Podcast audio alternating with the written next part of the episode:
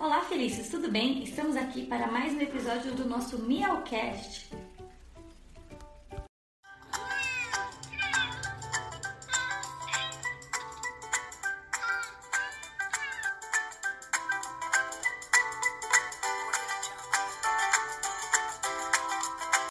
Eu sou a doutora Vitória, especialista em felinos da clínica The Cat Doctor aqui em São Paulo. Então vamos ao tema?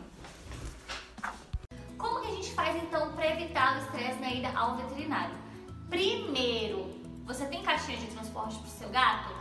Tem que saber que a caixinha de transporte é intransferível, não dá para pegar emprestado de alguém a caixinha de transporte. A caixinha tem que ser do seu gato com o cheirinho dele. Outra coisa, sempre tem que ter ser aquelas caixinhas que abrem por cima, porque se o gato é medroso, a gente nem tira ele da caixa. Ele vai ficar muito mais tranquilo ali. A gente coloca um paninho e examina ele na caixa mesmo.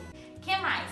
Essa caixinha de transporte nunca pode ser guardada em cima do guarda-roupa. Ela tem que ser um móvel da casa. A gente tem que deixar ela ali com petisco, brinquedo para esse gato usar como cabaninha em casa e assim ele não vai associar apenas a ida ao veterinário. Além disso, quando a gente for levar o gatinho ao veterinário, ele deve ir em jejum. Por quê? Porque esse gatinho, se tiver ânsia de vômito, já não vai ficar tão enjoado, já não vomita. E outra coisa, para ele aceitar a comida no veterinário. Aqui a gente coleta muito sangue do gatinho e faz vacina com comida. Se esse gato tá com a barriguinha cheia, ele não vai aceitar a comida não vai deixar ali coletar o sangue de uma maneira cat friendly.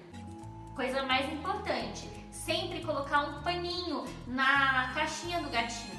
Um paninho que ele usa no dia a dia e um pano por cima. Por quê? Se esse gatinho não vê outros animais, não vê a rua, ele fica muito mais tranquilo na ida ao veterinário. Sempre no carro a gente colocar o cinto de segurança. Não esquecer de colocar música para gato, a gente usa muito Relax My Cat, que tem até no Spotify. E não esquecer também de colocar o Felio e Spray nesse paninho. Dessa maneira o gatinho vai ficar muito mais tranquilo na ida ao veterinário. Ideal também é ir ao veterinário sempre com horário marcado para o gatinho não ficar esperando ali tanto tempo para passar em consulta. E você gostou da dica? Esperamos que vocês tenham gostado. Se você tiver alguma dúvida, sugestão, faça lá no nosso Instagram, arroba Beijos e até o próximo episódio.